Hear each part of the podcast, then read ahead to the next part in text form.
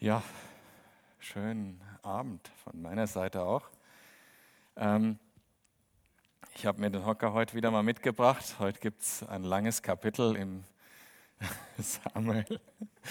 Ja, Kapitel 15 sind 35 Verse. Das ist schon, schon ein Stück. Aber ich wollte zuerst mal noch mal einfach so die letzten Kapitel gerade mit euch Revue passieren lassen. Also im Kapitel,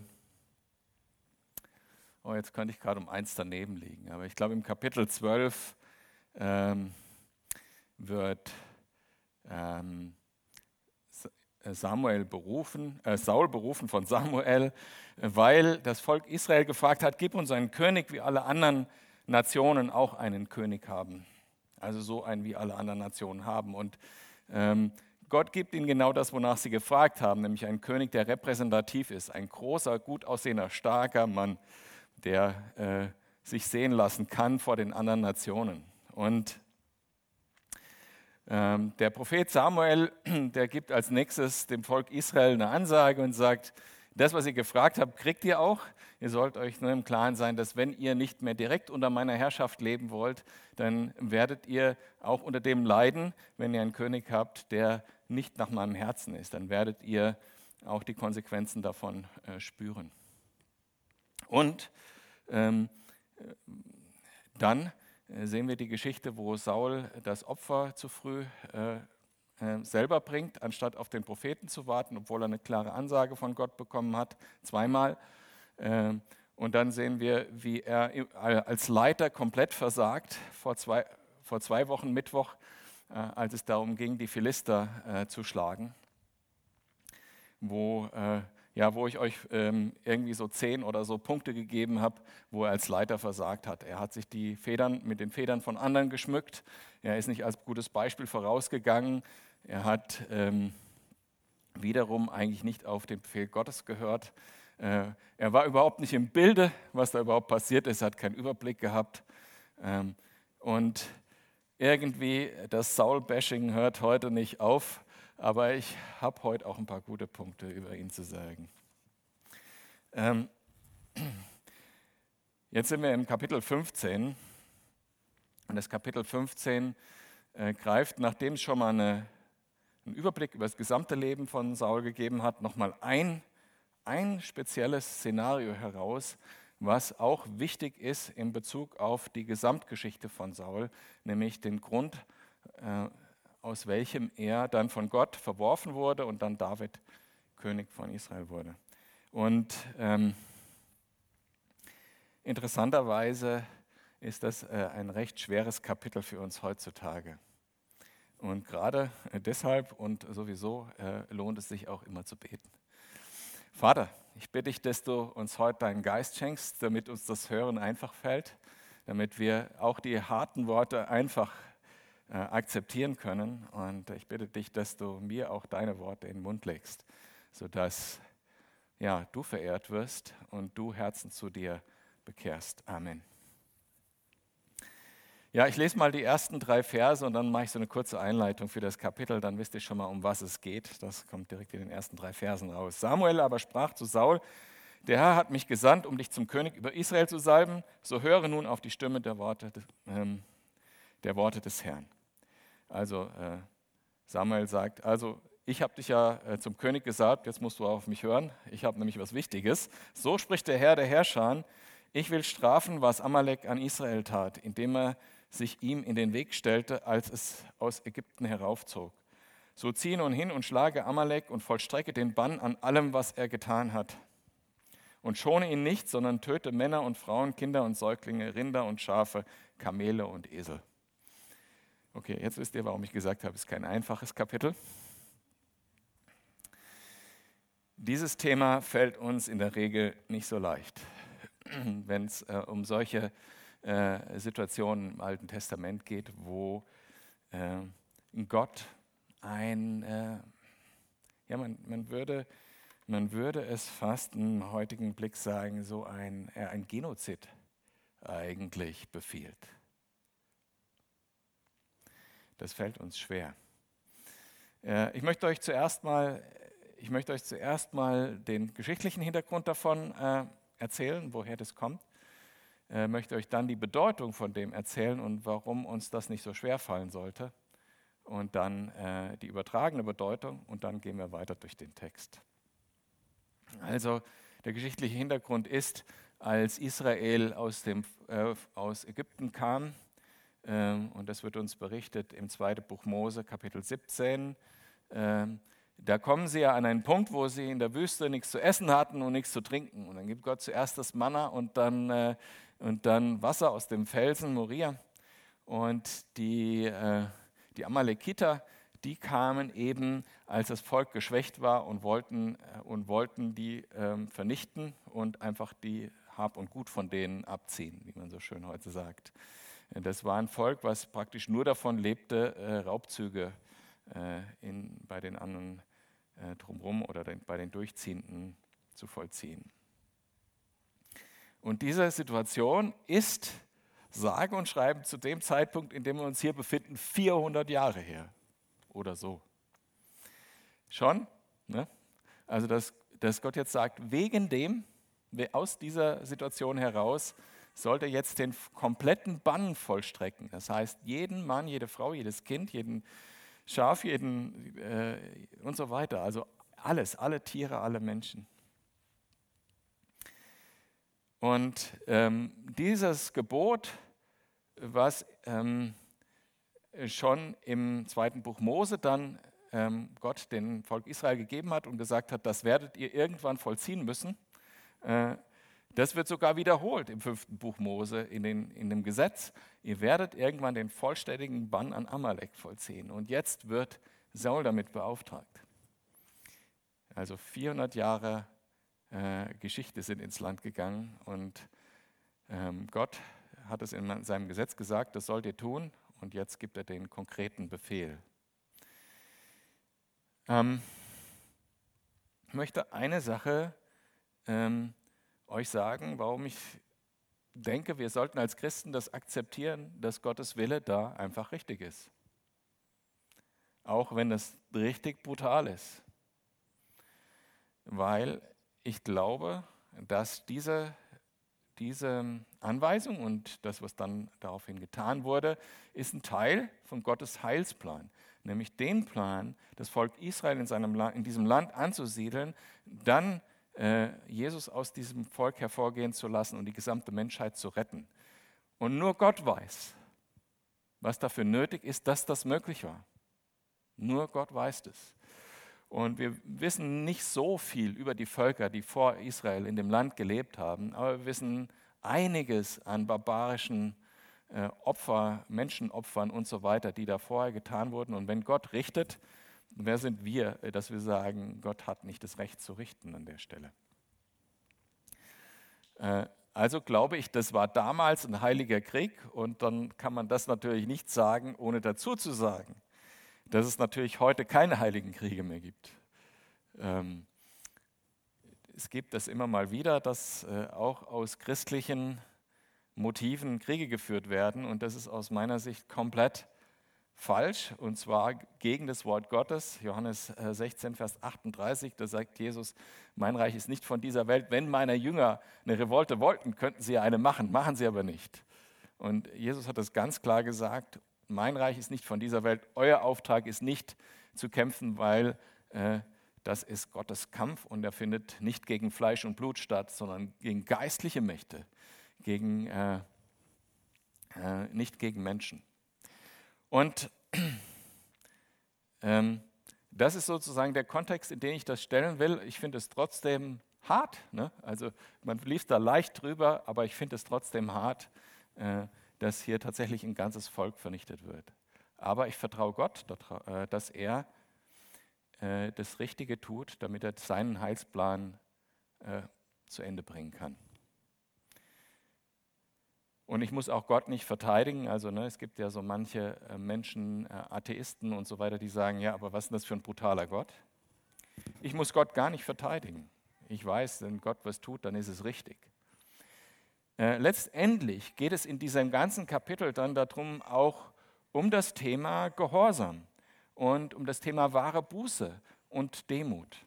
Und das Thema Gehorsam und Brutalität und die Konsequenz der Sünde, dass die Konsequenz der Sünde Tod ist, das sollten wir eigentlich wissen, besonders nach Karfreitag. Warum hätte sonst Jesus am Kreuz sterben müssen, brutal für die Sünden der Menschheit, wenn die Sünde nicht so ernst wäre, dass sie den Tod verdient hätte? Wenn sie nicht so ernst wäre, dass du den Tod verdient hättest? Jeder Mensch den Tod verdient hätte, und deshalb Jesus am Kreuz so brutal sterben musste.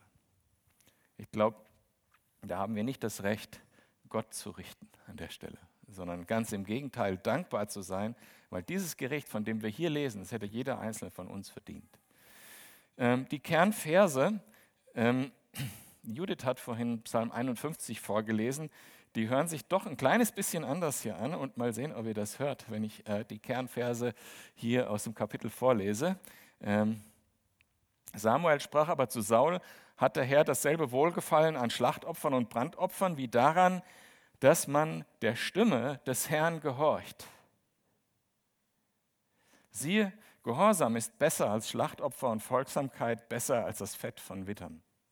Denn Ungehorsam ist wie die Sünde der Wahrsagerei und Widerspenstigkeit ist wie Abgötterei und Götzendienst ist ein bisschen anders als Psalm 51, weil Psalm 51, da geht es um Demut, um das zerbrochene Herz vor Gott, das äh, sich aufbauen, zerbricht an der eigenen Sünde und wieder aufbauen lässt von Gott zur Herrlichkeit. Hier geht es äh, um Ungehorsam äh, und, äh, und Opfer. Und das ist auch, gehe ich gleich später nochmal drauf ein. Aber es ist tatsächlich etwas, äh, ein Muster, in das viele Menschen reinfallen, zu sündigen und ihren Dienst in der Gemeinde als Wiedergutmachung für ihre eigenen Sünden sehen. Ihre Hingabe in bestimmten Dingen, was weiß ich, äh, äh, ähm, in Urwald zu irgendwelchen Kröten zu gehen oder sowas äh, und, und Schlangen und sowas, als Wiedergutmachung für ihre eigene Sünde zu sehen. Und das ist natürlich falsch. Daran hat Gott gar keinen Gefallen sondern Gott hat einen Gefallen daran, dass wir entweder gehorsam sind oder demütig äh, oder äh, mit zerbrochenem Herzen zu ihm kommen, demütig unseren Weg ändern. Das ist der, äh, das, woran Gott wohlgefallen hat. Ähm, so, als kurzer Einschub ähm, für den Gesamtkontext. Äh, lasst uns mal weiterlesen. Da bot Saul das Volk auf, also nach dieser Anweisung, ganz Amalek zu vernichten. Ach ja, und ich wollte dazu sagen, dieses Kapitel macht da überhaupt gar keine, redet da überhaupt nicht drum rum. Das ist ganz, ganz klar. Da gibt es ein Wort hier im Hebräischen, das heißt Charet und das heißt komplette, totale Vernichtung. Und das kommt siebenmal in diesem Kapitel vor, dieses Wort. Also, das meint Gott wirklich ernst. Da bot Gott, da baut Saul das Volk auf und musterte sie bei Talim, Telaim, sorry, etwa 200.000 Mann Fußvolk und 10.000 Mann aus Juda. Und Saul kam zu der Stadt Amaleks und legte einen Hinterhalt im Tal. Und Saul ließ den Kenidern sagen, geh fort, weicht, zieht weg aus der Mitte der Amalekiter, damit ich euch nicht mit ihnen aufreibe, denn ihr habt Gnade an allen Kindern Israels erwiesen, als sie aus Ägypten heraufzogen. So zogen die Keniter aus der Mitte der, von Amalek weg. Da schlug Saul Amalek von Hevila an bis nach Schur, das östlich von Ägypten liegt. Und er nahm Agag, den König von Amalek, lebendig gefangen.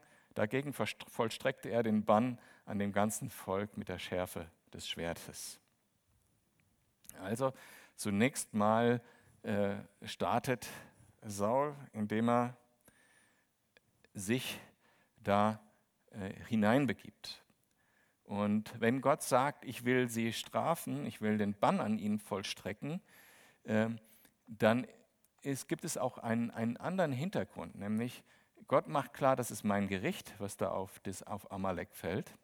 Und deshalb sollt ihr euch nicht an diesem Krieg bereichern oder euch Ehre geben lassen für diesen Krieg.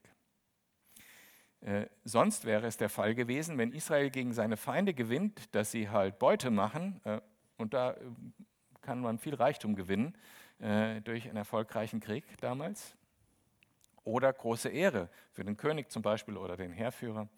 Das beides soll nicht passieren, sondern dieser Bann soll so vollstreckt werden, dass keiner einen Profit davon hat an, an diesem Gericht Gottes.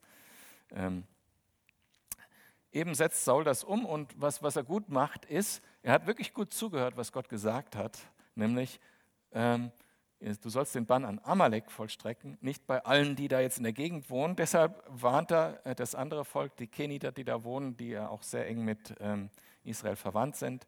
Ähm, und sa sagt ihnen, ihr wart freundlich und der, der Grund, warum das Gericht Gottes auf Amalek fällt, trifft auf euch nicht zu, deshalb zieht ab und die machen das und werden deshalb geschont. Das hat er gut gemacht, hat er sehr gut zugehört, also sehr bis ins Detail zugehört. Aber ihr habt ja am Ende des Verses was ge gehört, ne? dass er an einer Stelle doch nicht ganz so gut zugehört hat. Wisst ihr, was ich meine? Er ließ den König am Leben. Ne?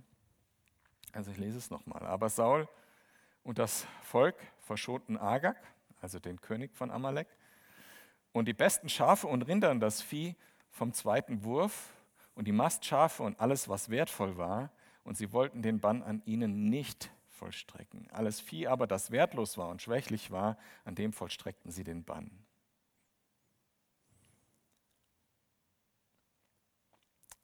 Kennt ihr das Muster von äh, dem Verhalten von Saul?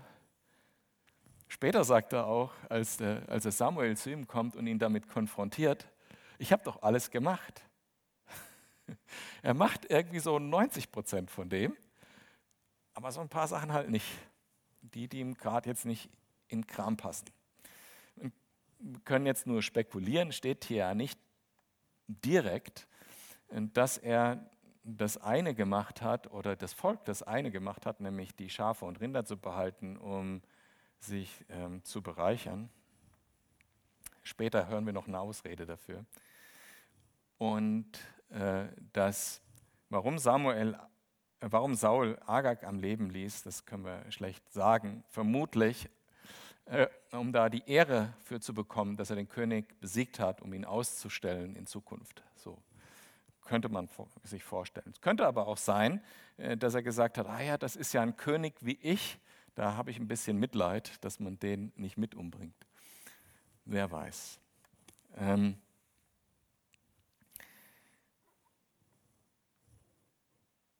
genau, lesen wir mal bis äh, Vers 12 weiter. Da erging das Wort des Herrn an Samuel folgendermaßen. Es freut mich, dass ich Saul zum König, äh, sorry, da war ein F zu viel. Es reut mich, dass ich Saul zum König gemacht habe, denn er hat sich von mir abgewandt und meine Worte nicht erfüllt. Darüber entbrannte Samuel und schrie zum Herrn die ganze Nacht. Äh, äh, Samuel als Prophet hatte das Los wie viele Propheten und viele Diener Gottes, dass sie halt auch darunter leiden, was andere machen. Äh, das kriegt man als Gemeindeleitung auch manchmal mit, dieses Verhalten, dieses Ver dass man sich wirklich Sorgen macht um Menschen und dass man sich wirklich äh, also mit Gott ärgert darüber, wie sich Menschen verhalten und so weiter. Ähm, und so geht es hier Samuel auch. Er reibt sich wirklich auf, schläft die ganze Nacht nicht, weil eben er das jetzt von Gott gehört hat, dass Saul eigentlich sich nicht an die Worte gehalten hat, die Gott gesprochen hat. Und was genau äh, Samuel äh, da geschrien hat, ist äh, schwer zu sagen. Aber das Wort, das Saul entbrannte, kann man so interpretieren, dass er richtig zornig war über Saul und ich vermute, dass Saul auch, Samuel auch Sachen gesagt hat, die Gott dann nachher so nicht umgesetzt hat. ähm, er war richtig böse. Und Samuel machte sich früh auf, um Saul am Morgen zu begegnen. Und es wurde dem Samuel berichtet, Saul ist nach Kamel gekommen und siehe, er hat sich ein Denkmal aufgerichtet. Danach hat er eine Schwenkung gemacht, ist hinübergezogen und nach Gilgal hinabgestiegen. Also Saul ging los und ähm, dann kriegt er Bericht, du gehst in die falsche Richtung. Äh, Saul ist woanders hingegangen und hat sich dort ein Denkmal gebaut. Also da lernen wir auch ein bisschen was über die Motivation von Saul. Äh, er war da stolz. Ne? Er hat sich für diesen erfolgreichen Feldzug aus seiner Sicht erfolgreich ein Denkmal bauen lassen. Als nun Samuel zu Saul kam, sprach Saul zu ihm, Gesegnet seist du vor dem Herrn, ich habe das Wort des Herrn erfüllt. Ist auch ein Muster von Saul, ne? haben wir jetzt auch schon zweimal gehört. Er wusste genau, was er getan hat. Und dann kommt der Prophet und er macht fromme Sprüche. Ne? So, gesegnet bist du. Und ich habe alles gemacht. Ja. Samuel aber antwortete, und was ist das für ein Blöken von den Schafen da in meinen Ohren? ja, kann man eigentlich drüber lachen, kann man fast ein Comedy von drehen, wenn es nicht so traurig wäre, ja? wenn der ganze Zusammenhang nicht so heftig wäre. Ne? Und, und was ist das für ein Brüllen von Rindern, was ich da höre? Ja. Ich glaube, das ist auch ein, ein, ein wichtiger Punkt für unser christliches Leben, so, so nebenbei. Ne? Ähm, unsere Sünde holt uns in der Regel ein. Ähm, da kannst du so viele fromme Sprüche machen und Maske aufziehen, wie du willst. Unsere Sünde holt uns irgendwann ein und es kommt irgendwann jemand, der hört das Blöken der Schafe und das Brüllen der Rinder. Das ist so. Und äh, das heißt, der bessere Weg ist, klar zu sein, offen zu sein, das mit Gott und mit, mit einem Bruder oder einer Schwester zu klären und äh, klaren Tisch zu machen und äh, dass nicht irgendwann jemand kommen muss und sagen muss, ich höre doch da ein Blöken von Schafen, hier riecht es doch nach, nach Kuhmist oder so, sondern äh, dass du das mit Gott wirklich klärst. Und Saul sprach, man hat sie von den Amalekitern hergebracht, denn das Volk verschonte die besten Schafe und Rinder, um sie dem Herrn, deinem Gott, zu opfern an dem übrigen habe ich den Bann vollstreckt.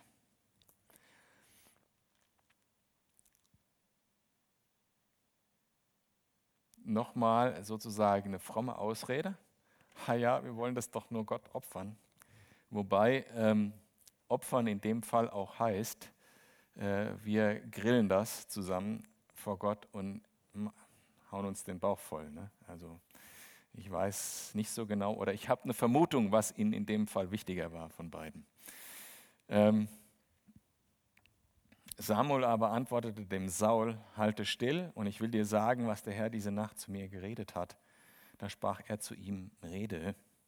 Und Samuel sprach, es ist nicht so, ist es nicht so, als du klein warst in deinen Augen, wurdest du das Haupt der Stämme Israels und der Herr salbte dich zum König über Israel.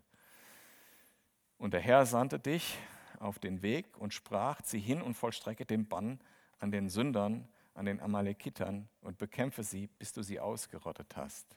Warum hast du denn der Stimme des Herrn nicht gehorcht, sondern bist über die Beute hergefallen und hast getan, was böse ist in den Augen des Herrn? Jetzt könnt ihr gespannt sein, was Saul wieder als nächstes sagt. Und Saul antwortete dem Samuel, ich habe doch der Stimme des Herrn gehorcht und bin den Weg gezogen, den mich der Herr sandte, und habe Agag, den König von Amalek, hergebracht und an den Amalekitern den Bann vollstreckt. Ich habe es doch gemacht, sagt er. Und erkennt ihr da, wo die kleine Haarspalterei ist, die Saul da macht? Er sagt, ich habe doch an dem Volk den Bann vollstreckt, nur den König habe ich leben lassen. Wobei Gott ganz klar gesagt, du sollst komplett den Bann vollstrecken, siebenmal das Wort, was ich, was ich vorher gesagt habe, Haret, ähm, siebenmal und ganz klar an allem. Und er sagt, hab doch das ganze Volk, alles Volk, nur den König habe ich leben lassen und habe noch ein paar Rinder und ein paar Schafe mitgebracht. Hm. Da erkenne ich mich auch ein bisschen wieder. Manchmal macht man so ein bisschen Haarspalterei zum Thema Sünde mit, mit Gott. Ne? Dass man sagt, ja, ja, und ähm, jetzt fällt mir leider kein gutes Beispiel ein, aber vielleicht habt ihr irgendeins in eurem Kopf. Ja? Wenn Gott zum Beispiel sagt, äh, du sollst nicht lügen, dann sagst du halt gar nichts und lässt den anderen im Glauben und machst die Haarspalterei so, dass du äh, sagst, ich habe ja nicht gelogen. Obwohl im, im Effekt sozusagen es schon eine Lüge ist, weil der andere tatsächlich die Lüge glaubt, ohne dass du sie ausgesprochen hast. Das ist zum Beispiel so eine Haarspalterei, die wir gerne mit Gott machen. Oder, ähm, na, mir fällt nichts anderes ein jetzt gerade. Aber Samuel macht sowas so, genauso haarfein. Ne? Ich habe doch alles gemacht. Ja? Und ah, eigentlich ist er so, weißt du, wenn, wenn ich das so lese, denke ich oft so, er will ja das Richtige tun, irgendwie. Aber dann gibt es so dieses letzte Stück, was er nicht bereit ist zu gehen. Und das finde ich einfach, da ist Saul so irgendwie eine tragische Figur, weil manchmal denke ich fast, er glaubt das selber, was er da sagt. Aber eben, wie gesagt, es ist so, so eine Haarspalterei und da sollte man vorsichtig sein. Ich glaube, man spürt das auch im Herzen, ob man klar ist vor Gott, ob man Frieden hat in dem, was man sagt oder nicht oder äh, was man denkt. Und ich glaube, wenn man mit Gott versucht, solche Haarspaltereien durchzuziehen, lässt uns Gott den Frieden einfach nicht im Herzen. Und ich möchte einfach sagen, gib's auf und, äh, und such da Klarheit mit Gott. Ja. Und das Zweite, was er dann sagt, also ich habe alles gemacht, nur den König habe ich äh, mit hierher gebracht. Oh, und, und aber das Volk, in Vers 21, hat von der Beute genommen, Schafe und Rinder, das Beste des Gebannten, um es dem Herrn, deinem Gott, in Gilgal zu opfern. Das heißt, zum einen Haarspalterei, es ist doch irgendwie richtig, was ich gemacht habe, und zum anderen, aber das, was ganz klar offensichtlich falsch ist, nämlich Rinder und Schafe mitgebracht zu haben, ja, das waren ja die anderen. Äh, auch das ist nicht das erste Mal, dass wir das bei Saul sehen, dass da, wo, es, wo er keine Ausrede mehr findet, dann äh, als nächstes dann andere für verantwortlich macht. Obwohl, wer ist König in Israel? Hm. Gut. Und jetzt kommt der Vers, den wir, ähm, den wir vorher schon mal gelesen haben. Also Saul nimmt diese fromme Ausrede und sagt, ja, wir haben es mitgebracht, um es dem Herrn zu opfern. Ja. Und dann aufgrund dieser Aussage kommen die Verse, die, ich, die wir vorher schon mal gelesen haben, also Vers 22 und 23. Samuel aber sprach zu Saul, hat der Herr dasselbe Wohlgefallen an Schlachtopfern und an Brandopfern wie daran, dass man der Stimme des Herrn gehorcht? Siehe, Gehorsam ist besser als Schlachtopfer und Folgsamkeit besser als das Fett von Widdern. So weit, so gut. Besser kann heißen ein bisschen besser oder ein bisschen schlechter. Aber was als nächstes kommt, gibt die Dimension dessen äh, wieder. Denn Ungehorsam ist wie die Sünde der Wahrsagerei. Und äh, ich meine, im Gesetz heißt es, Gott hasst, also hasst von ganzem Herzen die Wahrsagerei. Und Widerspenstigkeit ist wie Abgötterei und Götzendienst. Weil du nun das Wort des Herrn verworfen hast, so hat er dich verworfen dass du nicht mehr König sein sollst. Warum ist Wahrsagerei so schlimm und warum ist Ungehorsam so schlimm und was hat das miteinander zu tun? Und was hat Widerspenstigkeit mit Abgötterei zu tun und warum ist das so schlimm? Äh, und was, äh, was haben die beiden gemeinsam? Ist ein bisschen schwierig. In heutigen Zeiten ist es ja modern, Rebell zu sein. Ne? Widerspenstigkeit heißt auch Rebellion. Ne? Äh, so, wenn man mit Che Guevara-T-Shirt rumläuft und so, das ist was Cooles. Ähm, also ähm, ziviler Widerstand ist gerade auch für manche modern. Ähm, ist relativ schwierig und Gehorsam ist auch ein Wort, was uns in, heute in einer modernen Kommunikation irgendwie auch stört. Ist ein Wort, was uns wirklich stört. Warum ist es so wichtig? Also hier steht, Ungehorsam ist wie die Sünde der Wahrsagerei. Was heißt Gehorsam? Da steckt das Wort hören drin. Das heißt, auf das Wort Gottes hören, das Wort Gottes studieren, das Wort Gottes ernst nehmen, ähm, dem Wort Gottes folgen. Diese drei Punkte, ne? also wirklich zuhören, aktiv daran arbeiten, zu verstehen, was Gott will, es zu wollen und es dann auch zu tun. Das gibt uns sozusagen Richtung. Das gibt uns Anweisung, wie wir Entscheidungen treffen sollen. Es gibt uns Klarheit darüber, wer Gott ist und wie unsere Beziehung zu ihm aussieht. Und genau das will eigentlich die Wahrsagerei ersetzen. Die Wahrsagerei will ersetzen, dass wir in der Abhängigkeit zu Gott leben. Und das ist das, was Gott eigentlich möchte, weil er diese Beziehung zu uns vertiefen möchte. Denn dafür ist Jesus ja ans Kreuz gegangen. Er hat unsere Sünde getragen, damit wir in einer Liebesbeziehung eng mit ihm gehen können. Und äh, das Volk Israel hatte diese Beziehung so ähnlich auch schon. Da war in der Liebe ein bisschen mehr Furcht drin, als heute wir haben. Aber die hatten diese Beziehung auch schon. Und das war das Ziel, dass Israel eng mit Gott geht, damit es zu äh, dieser Erlösung der Menschheit kommen kann überhaupt. Und dieses eng mit Jesus gehen, das bedeutet in Abhängigkeit zu ihm sein. Und wenn wir stattdessen unser, unsere Antworten, unser Heil woanders suchen, dann ist es Wahrsagerei. Und deshalb würde ich viele Dinge, die heutzutage Menschen tun, unter die Kategorie Wahrsagerei äh, tatsächlich äh, stellen und, und sagen, Gott verabscheut das wirklich. Weil es bedeutet, ich löse mich von Gott und suche meine Orientierung woanders. Und das könnt ihr selber einsetzen, wo Menschen heutzutage Orientierung suchen. Und eine sehr kontroverse These, Meinung von mir, äh, die habe ich schon mal ganze, dem habe ich schon mal eine ganze Predigt gewidmet bei Church at Five und hatte danach lange Diskussionen. Äh, für mich, ich glaube, dass das psychologische Weltbild heute den Menschen Orientierung gibt. Und dass das psychologische Weltbild vielen Menschen ähm, eigentlich verwehrt, eine enge Beziehung zu Jesus zu haben, weil sie eigentlich in ganz anderen Kategorien denken. Könnt ihr für euch darüber nachdenken? Es ist das dominierende äh, Weltbild, mit dem Menschen leben, wo Menschen ihr Heil suchen. Ähm, denkt drüber nach. Ähm, also Wahrsagerei und Gehorsam äh, sind sozusagen gegenläufig, weil Gehorsam bedeutet, ich gehe eng mit Gott und Wahrsagerei bedeutet, ich löse mich von Gott ab.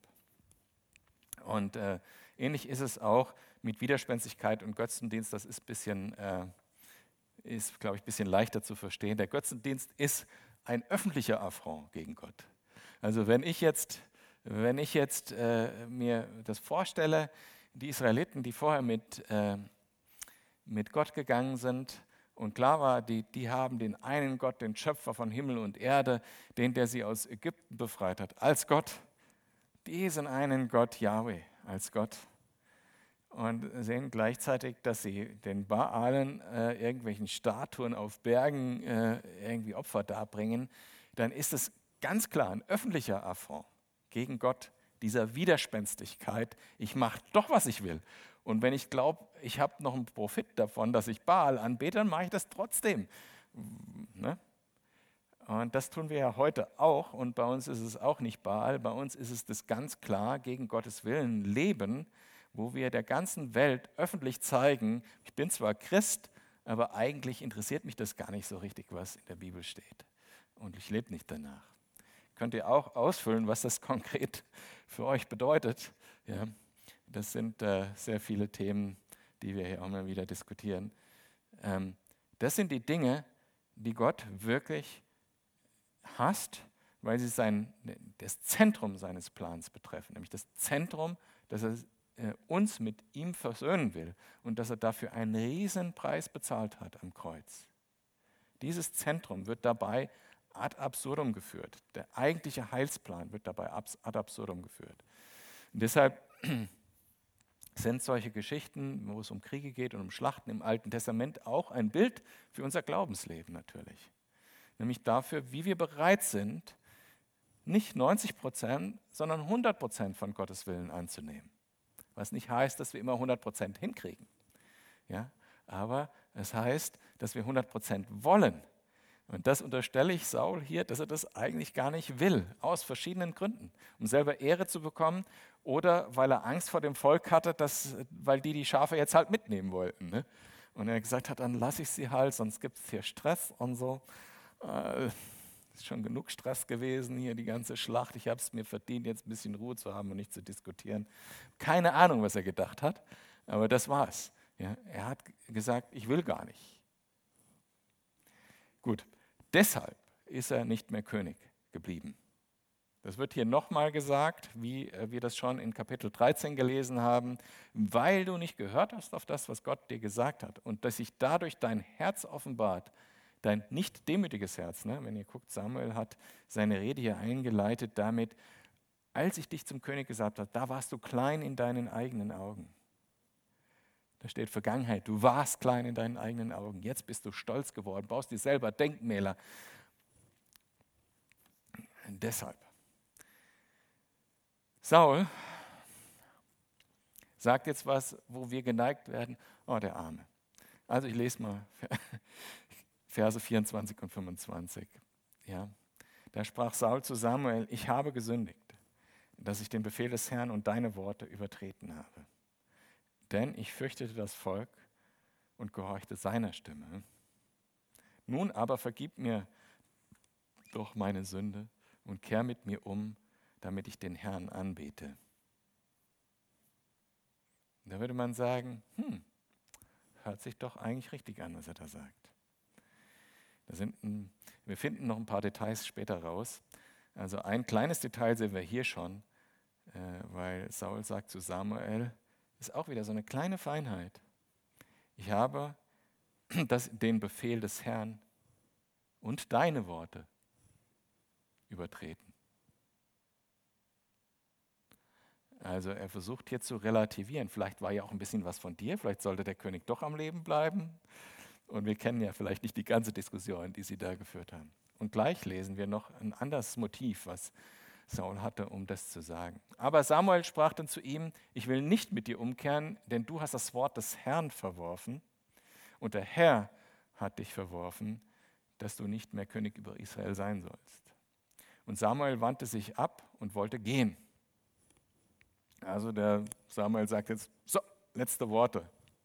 So wie wir als Eltern manchmal bei den Kindern sagen, Schluss jetzt, bam. Wird nicht mehr weiter diskutiert, das ist jetzt die Entscheidung. Und Samuel wandte sich ab und wollte gehen. Da ergriff er, also Saul, ihn beim Zipfel seines Obergewandes, sodass dieser abriss. Da sprach Samuel zu ihm, der Herr hat heute das Königreich Israel von dir abgerissen und es deinem Nächsten gegeben, der besser ist als du. Und wenn ihr die Geschichte später mit David und so weiter kennt, da gibt es nochmal so eine Geschichte mit dem Zipfel. An die wird er sich, an diese Geschichte wird sich Saul erinnern, wenn äh, David das später tut in der Höhle. Äh, die, die bekannte Geschichte. Dass Gott ihm da ein Zeichen gegeben hat mit diesem abgerissenen Gewandzipfel, dass er das Königreich ihm weggenommen hat. Und jetzt in Vers 29 sagt äh, Saul was sehr ähm, Tiefes. Auch lügt der Ruhm Israels nicht, es reut ihn auch nicht, denn er ist kein Mensch, dass er etwas bereuen müsste. Das ist interessant, weil wir haben ein paar Verse vorher gelesen, dass wo ich ein F gelesen habe, deshalb könnt ihr euch vielleicht daran erinnern jetzt, dass es Gott gereut hat, dass er Samuel zum König berufen hat.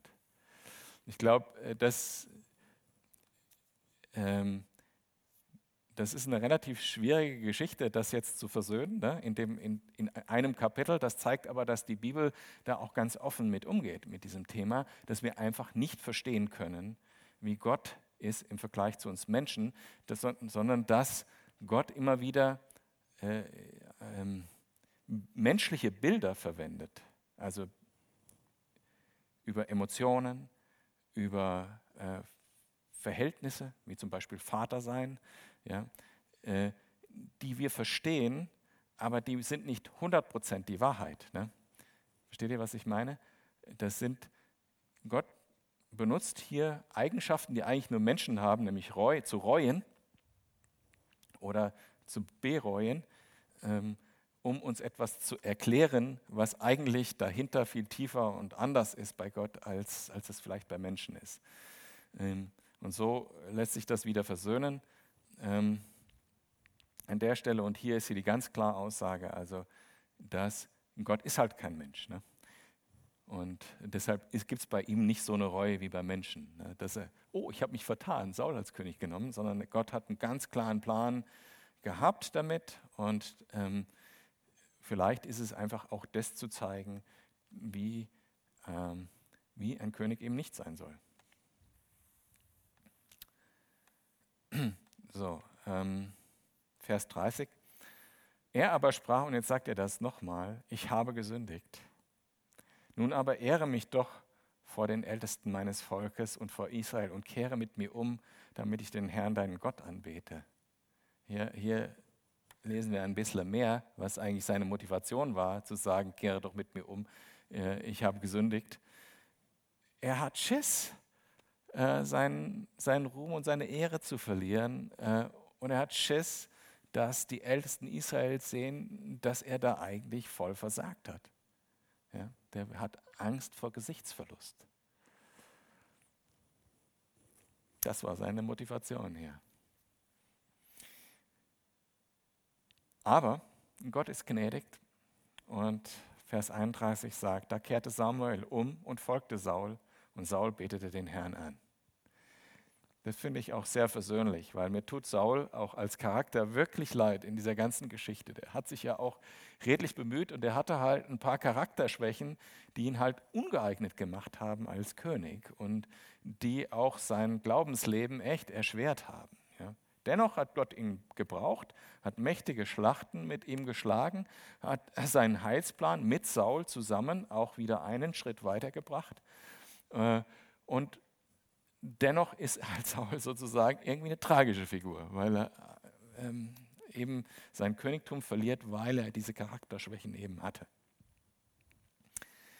Okay, jetzt kommt was Hartes, ja, weil äh, die Konsequenzen äh, sind ja noch nicht gezogen worden. Es war, ist nötig, dass der Band vollstreckt wurde für den Heilsplan Gottes, glaube ich. Und deshalb muss das jetzt noch fertig gemacht werden. Und Samuel, ein alter Mann, 80 Jahre alt oder sowas, und noch nie einer Menschenseele irgendetwas angetan, muss jetzt die Arbeit vom König fertig machen. Und das ist ziemlich brutal. Samuel aber sprach, bringt Agag, den König von Amalek, zu mir her. Und Agag kam gebunden zu ihm. Und Agag sprach, für wahr, die Bitterkeit des Todes ist gewichen. Samuel sprach, wie dein Schwert Frauen ihrer Kinder beraubt hat, so soll auch deine Mutter ihrer Kinder beraubt werden vor allen Frauen. Und Samuel hieb Agag in Stücke vor dem Herrn in Gilgal. Jo.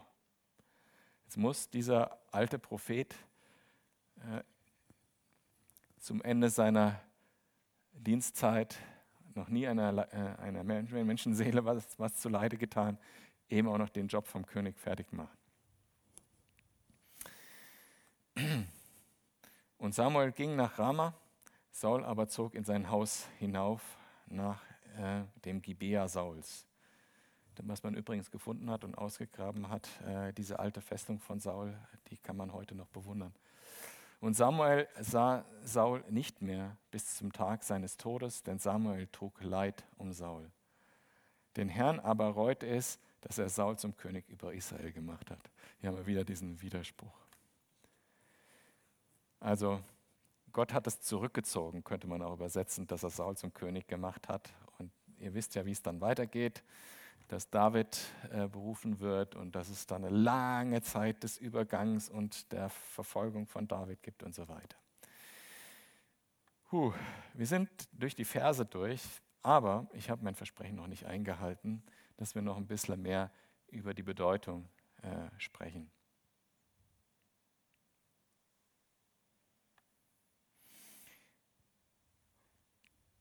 Ich möchte euch einen Vers aus dem Jakobusbrief vorlesen, damit ihr hört, dass es so ähnliche Radikalität auch im Neuen Testament gibt. Äh, Jakobusbrief Kapitel 4 ab Vers 6. Ihr Ehebrecher und Ehebrecherinnen, wisst ihr nicht, dass die Freundschaft mit der Welt Feindschaft gegen Gott ist? Wer also ein Freund der Welt sein will, der macht sich zum Feind Gottes.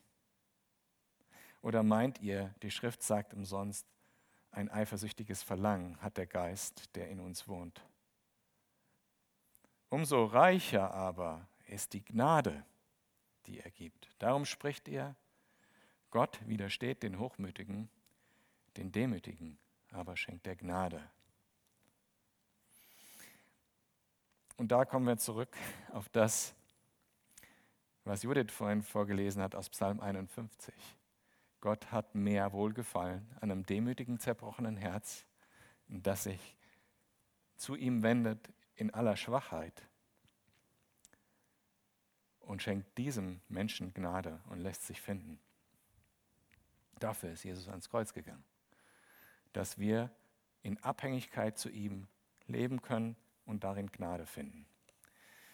Das bedeutet, dieser Gott ist eifersüchtig. Das ist radikal. Gehorsam heißt nicht 90 Prozent, nicht 95 Prozent, nicht 98 Prozent, nicht 99,9 Prozent, sondern 100 Prozent. Nachfolge heißt nicht 90 Prozent, nicht 95 Prozent, nicht 99,9 Prozent, sondern 100 Prozent. Und das ist wahre Demut, weil die Hochmut sagt, ich weiß an ein paar Stellen besser als Gott. Oder sagt, an den paar Stellen habe ich aber was anderes, mein Fleisch hat noch was anderes verdient als der Verzicht, den Gott mir sagt. Wahre Demut ist 100% von Gott abhängig sein. 100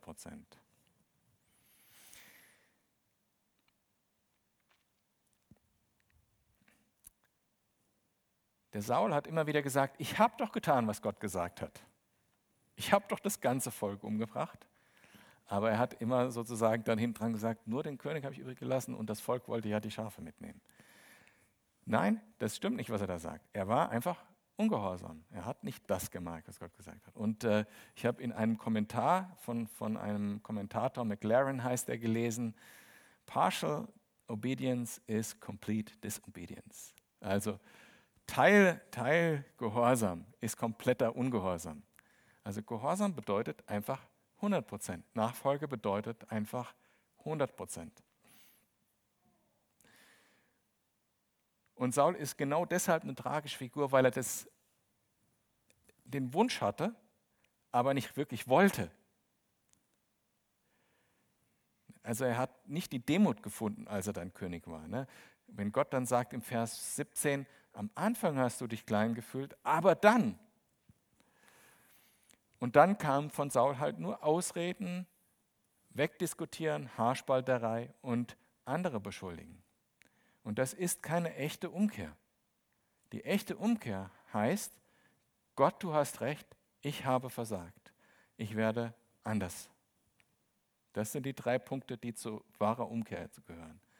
Gott, du hast recht, ich habe gegen dich gehandelt, ich werde es anders machen. Saul dagegen hat gesagt, war doch gar nicht so schlimm, die anderen sind schuld und vergib mir doch, damit ich mein Gesicht nicht vor den Ältesten verliere. Das ist was völlig anderes. Ich glaube, dass wir das müssen als Gemeinde immer wieder in engeren Kreisen, im Hauskreis, voreinander das Gesicht verlieren, voreinander ehrlich werden, voreinander sagen, ich habe versagt, damit wir gemeinsam zu Gott gehen können und neue Kraft finden können und neu äh, erneuert werden durch die Gnade. Letztendlich steckt in diesem ganzen Kapitel, solange es auch ist, äh, auch das ganze Evangelium drin. Denn jede Sünde hat den Tod verdient. Das ist der Anfang des Evangeliums. Jeder Mensch hat gesündigt. Und der Tod, den jede Sünde verdient hat, der ist am Kreuz passiert. Wer das annimmt, ist errettet und folgt Jesus zu 100 Prozent aus Gnade.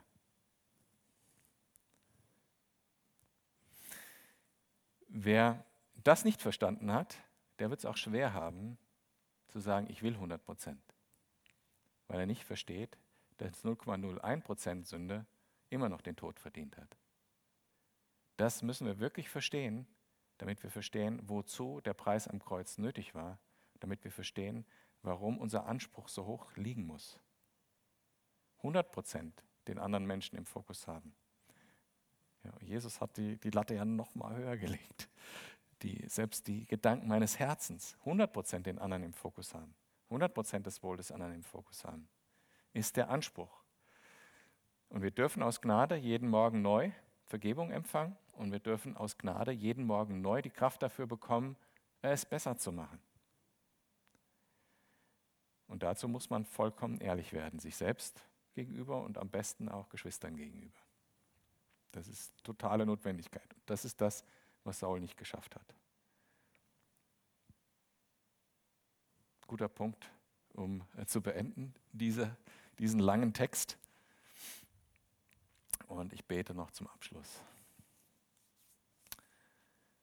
Vater im Himmel, ich bitte dich, dass du uns deinen Geist schenkst, dass der in uns wirklich leuchtet äh, und den Rest Sauerteig aus unserem Herzen entfernt, den Rest Sünde aus unserem Herzen äh, entfernt. Herr, zeig uns, wo wir uns ändern müssen. Zeig uns, wo dein Wille anders ist als das, wie wir leben, damit wir, damit wir dir besser nachfolgen können, Jesus. Und danke, dass deine Gnade jeden Morgen neu ist, dass du mir vergeben hast, dass du mir jeden Morgen neu deine Kraft schenkst, dass ich ähm, diesen Tag nach deinem Willen leben kann. Danke, dass du ja nie wieder so ein Gericht äh, bringen wirst, wo ein ganzes Volk ausgerottet wird, sondern dass jeder, der an den Namen Jesus anruft, errettet wird. Preisen dich dafür. Wir danken dir, Jesus, dass du treu warst und dass du wieder auferstanden bist. Und wir verehren dich dafür. Amen.